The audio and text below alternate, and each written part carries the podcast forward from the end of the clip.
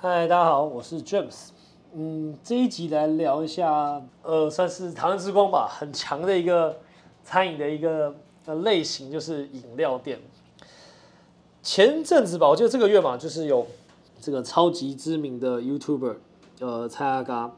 他有拍一个这个加盟饮料店到底半年赚多少钱嘛，然后有上下两集。好像是他老婆弟弟，是不是老婆老老老婆弟弟嘛？抱歉，我就不知道。然后就我看的其实很真实哦，他把很多细节，然后内容跟营业营业上面的一个开销啊，都记录下来哦。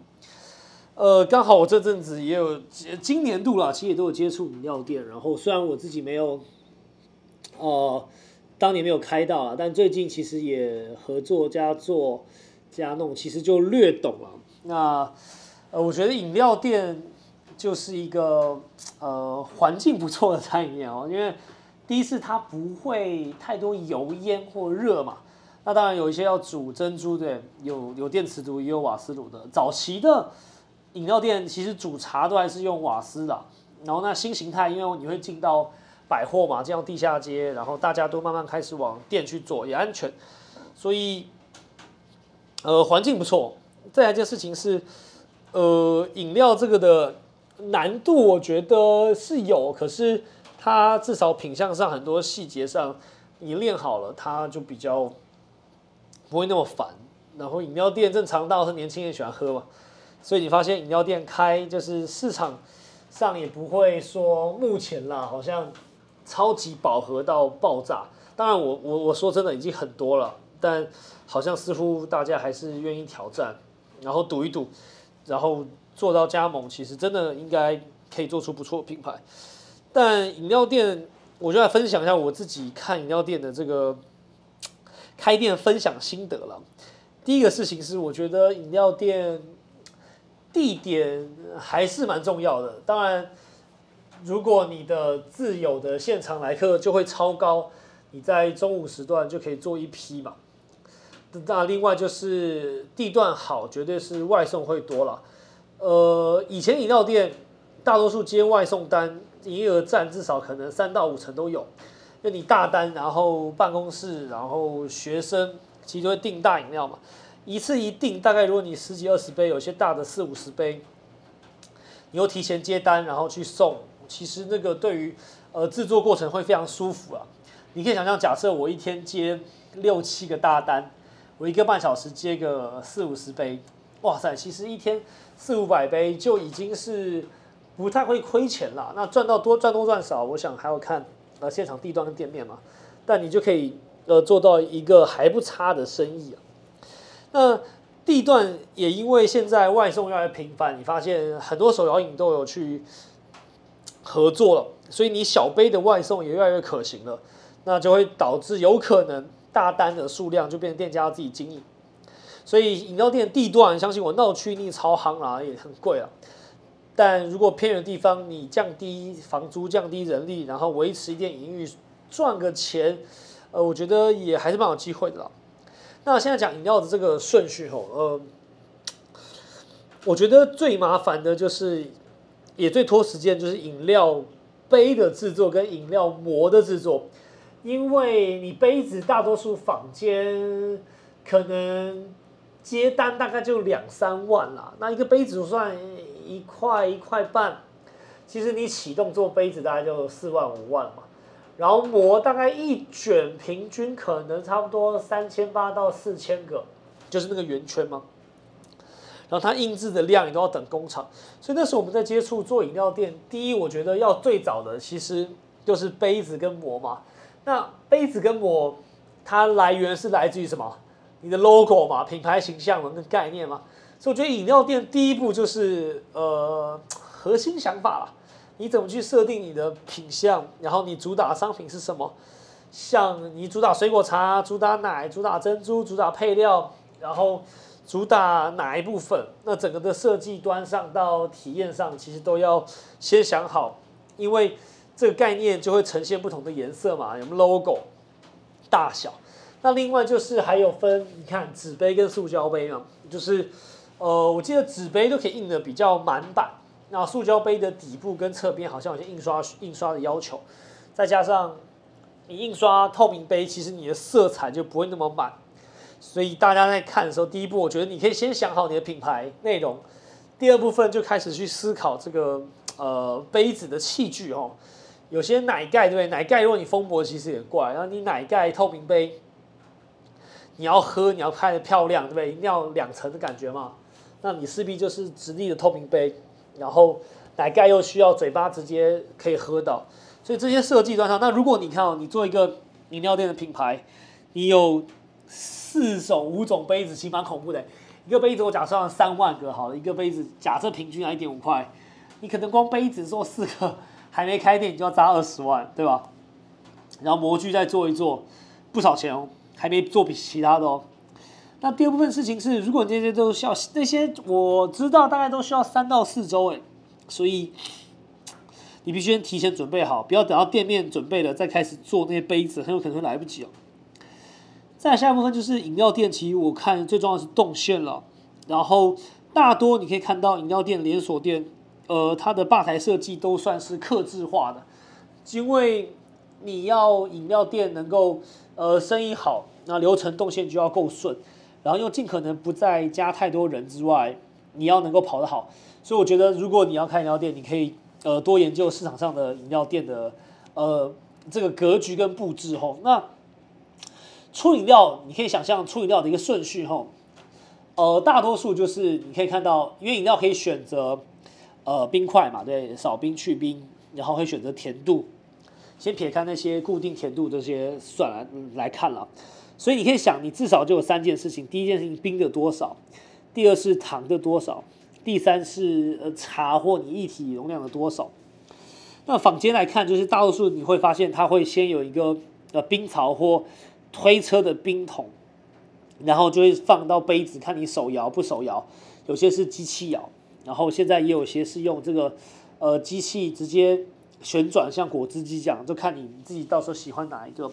所以冰一定有，那冰的少冰去冰就要研究这容量嘛。然后你要看到有些是对杯子的高低，对，你譬如说完整冰百分之百，去冰多少？那再下一分就会加糖嘛，那糖又有多少？那问题就会来了，就是。下一部分就是到茶嘛，一体。你如果冰块少，你到底是补水还是补茶？有一些维持这个口感会补茶，可茶一多，你会发现它味道会变更重嘞。那如果你水一补多，其水就是冰块融化嘛，你水先补多，是不是你其实一开始的茶更浓，以免它就是有那种水水的退冰感。所以其实这三件事情，你会发现大部分就是第一就是制冰机，呃，除冰槽嘛。那大部分制冰机不会放在呃前场啦，因为位置很定得又很吵，所以都会放在后场。然后你就会有一个除冰桶，然后大家会有接大盆啊，先把冰块丢进去，然后让你崴。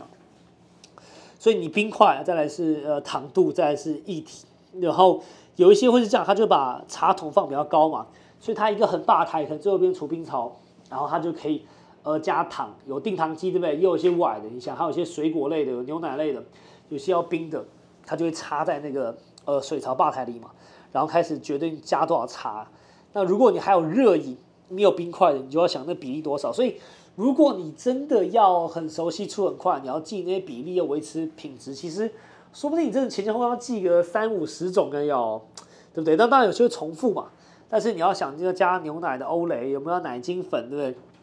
我觉得像老牌点的饮料品相更多了，呃，像清新这种，对不对？它可能有三四十个都有，但新形态的饮料店可能就是浓茶类啊、欧蕾类啊，然后特调类，大概就维持十五到二十个品相。所以我觉得老牌饮料店很厉害，它训练你看手脚要快。那吧台完了，呃，就是对外窗口嘛，然后再来一件事情，就是你看你要煮茶的频率，像现在那种煮茶也有出分新的煮茶机。那煮茶机的好处其实好像你说没必要，但如果你真的去想。如果你只把茶包的呃这个呃固定的比例都算好，然后你按两个按钮，它就帮你泡完，其实蛮方便的，你也不用担心呃火大火小，或是你要再找一个人雇。所以煮茶机现在其实慢慢越来越多人使用，也蛮流行的。它就是目标是为了降低呃在店的营运人手嘛，然后降低这个薪资人事开销。那所以你的茶的补充方法，然后。煮茶机要不要考虑？还是后面用电磁炉煮？那再来下一份就是配料类嘛，那个珍珠啊、椰果啊、布丁啊，现在还有人自己在做茶冻嘛、杏仁冻，所以你就要去想，你到底主打的是什么？我之前也在讲，像那个饮料黑糖品牌老虎汤，它其实很有趣，它就不卖茶嘛，所以它只要不卖茶，其实很多事情就不用做。那相对的，它必须把黑糖的味道跟口味做出明显差异化，所以其实饮料大概就没喽，对吗？你就冰嘛、茶嘛、配料嘛。然后再来一件事情，就是你前场的位置嘛，然后你后面储藏室你有没有煮茶，然后大的制冰机没呢，真的大概是这样。其实你发现很多小平数也可以出蛮多饮料的哦，然后有些大平数饮料店还有座位区嘛，所以其实这个难度，诚实说就在讲。那大家决胜负其实最多就是回到品牌端了，你怎么去把你品牌差异化做出来，然后口味的不一样，但建制。饮料店的难度真的就比起来不太高啊，因为你没有内用嘛，对不对？你也没有明显的内外场，然后你变成说出饮料追求的是一个口味品质稳定，然后你是否能够接单接的量比较大，然后去预备自己做外送。那饮料店自己经营外送，其实我也觉得蛮重要的，因为大单嘛，然后大单如果你真的不想被外送的平台抽，呃，自己的工作伙伴或这个外送员其实自己去送，固定的薪水嘛，等于说就假设时薪很高，一百六、一百八，你如果半小时送得到，其实就等于是九十块运费嘛，就是你的薪资嘛。好，加点油钱算一百好了。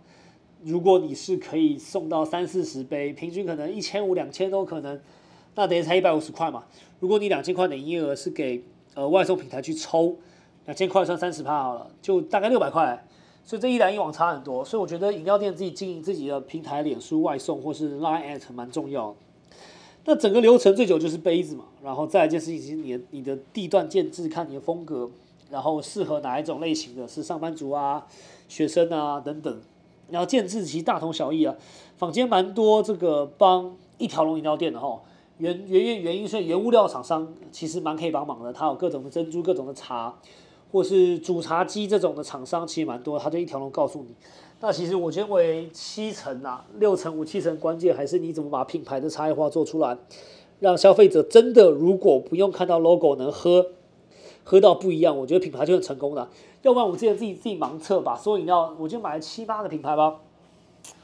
把它真的打开倒杯子让大家分，你真的喝到后来你会慌，就是 你会真的很难，除非你真的是超强的饮料手。要不然，如果你只是炸喝下去，其实扣除 logo，很多饮料有点类似，有点雷同，你也难分出差别了。所以我觉得饮料店还是不错的一个生意了，但它的门槛相对就不是那么高了。但是品牌的差异化设计端的一个消费者端的一个沟通就变更难了。所以跟大家分享这路途过程啊，如果你要开饮料店，我觉得就一样多做功课，看看人家吧台怎么做，然后这个。流程端上自己想一想，但是最难的永远记得就是你设计这个 logo，然后到杯子到印制这个杯膜，它是最久。那我建议你可以真的把这些大概定的差不多，再开找店面，它一定会让你呃不用等一个月就可以开啦。那今饮料店的概念分享在这边，给大家参考看看。那如果要开，可也快冬天了哈，那你可以当成一个试水温啊。但是营业额就下滑了，因为毕竟夏天更多人喝嘛，那你就变成说你还要做热饮，哎对。还有热饮部分，你就要去想你的杯材能不能耐热，口味上要不要不一样，对不对？如果没有冰块，你的热饮是不是要泡，呃，比例不同哇？还有一些小东西，等于说就是产品面上要多做功课了。然后我觉得多学习，因为台湾餐饮的这个饮料店非常非常强，你多看，你可以让你事半功倍，然后少走冤枉路喽。那我们这一集就先到这边喽，我们下期见，拜拜。